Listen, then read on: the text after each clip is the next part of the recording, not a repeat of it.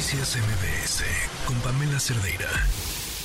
Bueno, pues este término de violencia política de género, que, es además un término legal, ahorita nos va mm, a explicar con mayor claridad este Leticia Bonifaz, quien también nos acompaña, pero antes de presentar a quienes nos acompañan, eh, les doy este contexto. Eh, en el marco además del proceso electoral que tenemos ya eh, enfrente, eh, varias personas han sido denunciadas por este supuesto. A ver, lo habíamos platicado en el caso del mismo Ricardo Salinas Pliejo, quien fue denunciado por Citlali Hernández, eh, y, que después finalmente tras el último de los procesos, eh, le quitaron cualquier eh, cargo y responsabilidad. Pero ahora en este, en esta ocasión, quien ha ocupado la atención y las miradas es una denuncia que recibió la periodista Denise Dresser por parte de la diputada Andrea Chávez. Todo esto en el marco de estos eh, comentarios que se hicieron por haber utilizado un avión, que es cierto, primero ella quiso hacer ver que la imagen del avión había sido hecha con, con inteligencia artificial, después resultó que el avión sí era un avión y después dijo que el avión lo había rentado para llevar a sus familiares a su mensaje de trabajos dentro del legislativo. Y, y después eh, el trabajo que estaba realizando, acompañando en su proceso de pre-pre-pre-campaña para convertirse el coordinador de Morena rumbo a la presidencia de Adán Augusto. Eh, más o menos con ese contexto arrancamos y le agradezco muchísimo a Leticia Bonifaz que nos acompaña, catedrática de la Facultad de Derecho del UNAM. ¿Cómo estás, Leti? Buenas tardes. Hola, buenas tardes. Gracias por estar aquí. Y Denise Dresser, gracias por acompañarnos, Denise. Buenas tardes. Hola, buenas tardes. Eh, Denise, si quisieras un poco entrar más en contexto con lo tuyo para irnos después con Leti con la parte jurídica. ¿Qué pasó y en qué va tu proceso además? Denise, ¿nos escuchas? Eh, eh, bueno. Eh, te preguntaba sobre tu proceso en esta denuncia que interpuso Andrea Chávez. Creo que no le escuchamos bien, entonces aprovecho para irme con, con Leticia Bonifaz. Eh, ¿Cuál es el marco cuando hablamos de violencia política de género? ¿Desde cuándo se está hablando de esto y con qué fin se diseña esta normatividad, si es que existe? Así es, Pam. Mira, eh, esto no es una cuestión solo de México, es una cuestión mm. mundial y justo el órgano donde ahora estoy en Naciones Unidas ha impulsado que se tipifique la violencia política en razón de género porque muchas mujeres no participaban en política justo porque el medio era un medio muy hostil o porque sufrían eh, denigración y, eh, les daban menos presupuesto, las ponían en actividades que no eran propias, etcétera, etcétera. Por eso se reformó, se adicionó más bien un capítulo a la ley de acceso a las mujeres a una vida libre de violencia. Habían ya varios tipos de violencia, la violencia familiar, la violencia económica, la violencia patrimonial, la violencia psicológica, la violencia institucional, y se puso capítulo 4 bis de la violencia política. Entonces, este capítulo que se adicionó el 13 de abril del 2020 tiene todos los supuestos en donde se puede considerar que hay violencia política. Para mi gusto, ha faltado que el INE y el tribunal sobre que, que, difundan de qué se trata la violencia política para que sepa la gente qué puede hacer y qué no puede hacer independientemente del rol que esté desempeñando. Porque son muchos supuestos, mm, son 22 supuestos en donde se dice qué es la violencia política de género. Por otra parte, como ya se ha recurrido mucho a esta figura, el Tribunal Electoral ha ido ya emitiendo criterios de qué es y qué no es y también valdría la pena que se difundieran para que se diga en qué casos cómo se está acotando la norma. Normalmente cuando hay una norma nueva hay un proceso como que se vaya estabilizando el criterio a nivel Tribunal Electoral sobre todo porque es de su competencia y yo me imagino eh, que este caso que nos va a comentar Denise tiene que ver con la fracción novena.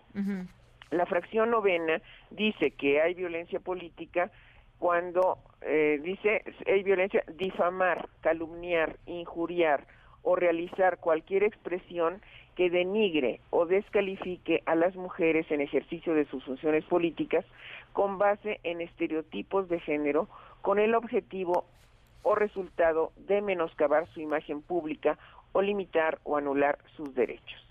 Entonces me imagino que esto fue lo que se usó, no conozco el expediente, ya se pronunció la sala especializada, entiendo que ahora va a ser la sala superior, pero si se usó o no algún estereotipo de género y si eso afectó, eso es lo que se va a valorar.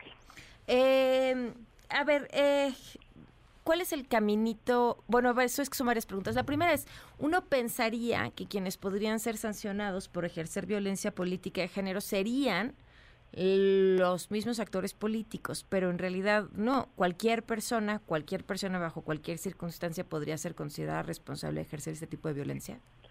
Es muy amplio quién lo puede cometer, porque podrían ser dirigentes de partidos políticos, otros militantes de partidos políticos, pero también en los medios de comunicación, si dices algo que está suponiendo, por ejemplo, eh, la que ganó Xochil Gálvez fue en función de que quién es el hombre que la va a manejar detrás. Allí hay un estereotipo. Las mujeres no son capaces de hacer eso y hay alguien detrás. O el caso de Citlali, donde era en función de su aspecto físico. Las mujeres eh, tienen que tener ciertas características y el hecho de, decirle senadora con C, ahí estaba la agresión. Pero, pero en el caso de Citlali, el tribunal terminó desechándolo. Exacto. Exacto, por eso te digo que es una cuestión de que están las normas y en la aplicación de las normas los criterios los va a ir determinando el tribunal. Es un, son normas relativamente jóvenes, digámoslo así, y se va a ir estabilizando la interpretación con el tiempo. Yo ya he revisado criterios y tendríamos que ver cómo se va determinando uno por uno. Hay varios tipos de, de, violencia política y sí, pueden cometerla hombres, pueden cometerla mujeres, pero el hecho es que denigren, que de alguna manera denosten o impidan el libre desarrollo de tu función pública. Denise, ahora sí te escuchamos. Buenas tardes. buenas tardes. Eh, yo quisiera resaltar algunas cosas. Al parecer soy víctima del hecho de que no haya criterios eh, parejos y que las normas eh, sean muy jóvenes y estén en proceso de evolución y de ahí mi impugnación porque eh, es absolutamente incongruente que en mi caso se me impongan sanciones que nunca se le han puesto a nadie en términos de, eh, de, la fuerza que tienen y del castigo y, de, eh, digamos, el amedrentamiento que, que, que demuestran en mi caso y que al señor Salinas Pliego simplemente se haya dicho que no hay competencia cuando en mi caso era el tema central, y lo reitero, lo he escrito, lo he criticado, era el uso irregular de un bien público. Las preguntas que suscitaba el porqué del préstamo. Eh, lo que hizo la sala especializada, y hay un muy buen artículo, una interpretación de ese fallo hoy, publicado por Leopoldo Maldonado, el director de artículo 19, y un gran defensor de la libertad de expresión, explica ese fallo demostrando sus incoherencias. El hecho de que eh, este fallo sea tan brutal contra mí, pero no haya habido, ni, no se le haya tocado ni con el pétalo de una rosa, de una amonestación a Ricardo Salinas Pliego a pesar de conductas reiteradas. Eh, y segundo, el tribunal, eh, perdón, la sala especializada dice incluso cosas falsas, que yo fui la primera en diseminar el tema del avión. Cuando yo me había sumado y he hecho mis comentarios en, eh, que suscitaron esa demanda, comenzaban diciendo en la narrativa pública y en mis comentarios jamás afirmé que hubiera una relación personal. De hecho, eh, eh, eh, cuestioné si la había, pero eh, sostuve, como sostengo hoy, el tema central es el tema del préstamo del avión y que por eso, como lo establece la Constitución, la vida eh, pública, la vida personal incluso de los funcionarios está sujeta a mayor escrutinio y mayor revisión precisamente cuando eh, eh, hay una intersección con el uso de sus atribuciones. Ahora, Denis, espérame, Denis, a, Salinas Pliego quien, quien, quien le quita toda responsabilidad es eh, finalmente el tribunal, que tú apenas vas a esa instancia, ¿no? Sí, yo paso a esta instancia y de hecho artículo 19 va a presentar una amicus curiae en mi favor porque eh, desde que salió el fallo diversas organizaciones, defensores de derechos humanos, la Comisión Interamericana, me han buscado porque están interpretando el fallo como lo que creo que es, que es el caminito que ya encontraron para tratar de silenciar a periodistas críticos, mal utilizando eh, eh, la legislación de la violencia política de género lo cual además resulta doblemente indignante para quienes sí hemos peleado por los derechos de las mujeres y para quienes hemos subrayado incesantemente las múltiples violencias que enfrentan las mujeres en este país.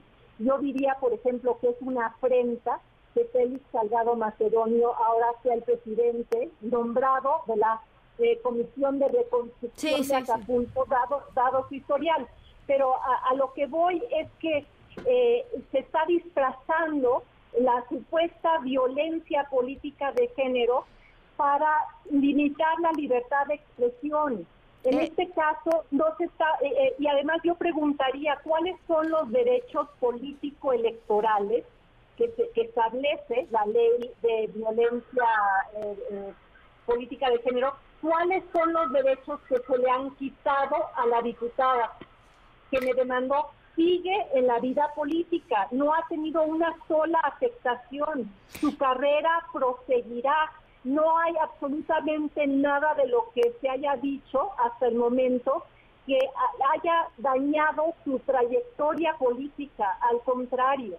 Y segundo punto que, que, que, yo haría es que eh, se están estableciendo dobles estándares con diferentes personas y con criterios que no son claros y que parecen estar políticamente motivados.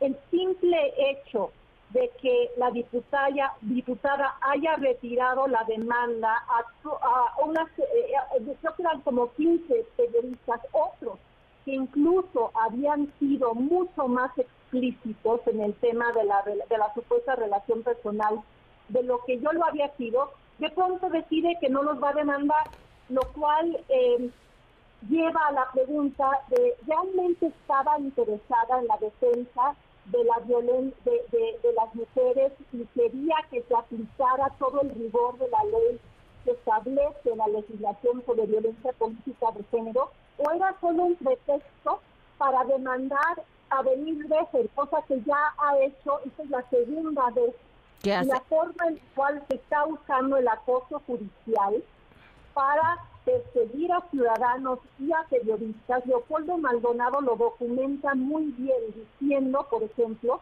que se están judicializando cada vez más los casos contra periodistas. Y a mí me interesaría mucho saber, dado que revisé con, con lupa el registro en el cual me quieren poner de violentadores de género, en ese registro, Pamela, eh, los ciudadanos que cometen esa supuesta violencia política de género son sancionados 95% de las veces, mientras que los funcionarios solo son sancionados el 30% de las veces, porque evidentemente un funcionario, como es el caso de la diputada, van a tener todos los recursos del Estado, del partido, del gobierno, del municipio, de la gubernatura, para emprender litigios contra ciudadanos. Sí, que quitan tiempo, pero quiero, a ver, quiero aprovechar en este punto. Eh, Leti, la experiencia internacional ha, ha, sucedido algo como lo que estamos viendo aquí, la, o, la pregunta de cómo podría esto eh, en otras, en, diferentes casos ser aprovechado o no para evitar críticas y demás? Yo creo que, que justamente lo que tenemos que ver es que debe quedar garantizado el derecho a la libertad de expresión, pero también salvaguardados los derechos, en este caso, de las mujeres que participan en la vida pública. Yo siento que, eh, dice, dice Denise, la legislación es joven y se tiene, y ella está siendo víctima de esto. Pues sí, desafortunadamente el proceso eh, en los tribunales va lento uno quisiera que se estabilizara pronto. Pero ¿qué creo yo? Que hizo muy bien Denise yendo a la sala superior, porque la sala superior va a poder decir que sí se dio el supuesto, como lo dijo la, la sala especializada, o que no se dio, o que la sanción es excesiva, pero yo creo que es muy importante que Denise haya recurrido a la sala superior. Denise, ¿quisieras agregar algo? Eh, quisiera agregar que, en la experiencia internacional, eh, yo he hablado en los últimos días con una multiplicidad de periodistas en el extranjero, que cuando les describo la historia y lo sucedido y les envío los documentos y los tweets de la diputada, su primera reacción no es, ah, qué bueno que se esté protegiendo a las mujeres de la eh, violencia política de género. Su primera reacción es, este es un camino para limitar la libertad de expresión. Esta es una tergiversación de una legislación deficiente para limitar la libertad de expresión. Subrayo lo que ocurrió en el caso de Nayeli Roldán, que era una de las anteriormente denunciadas por la diputada.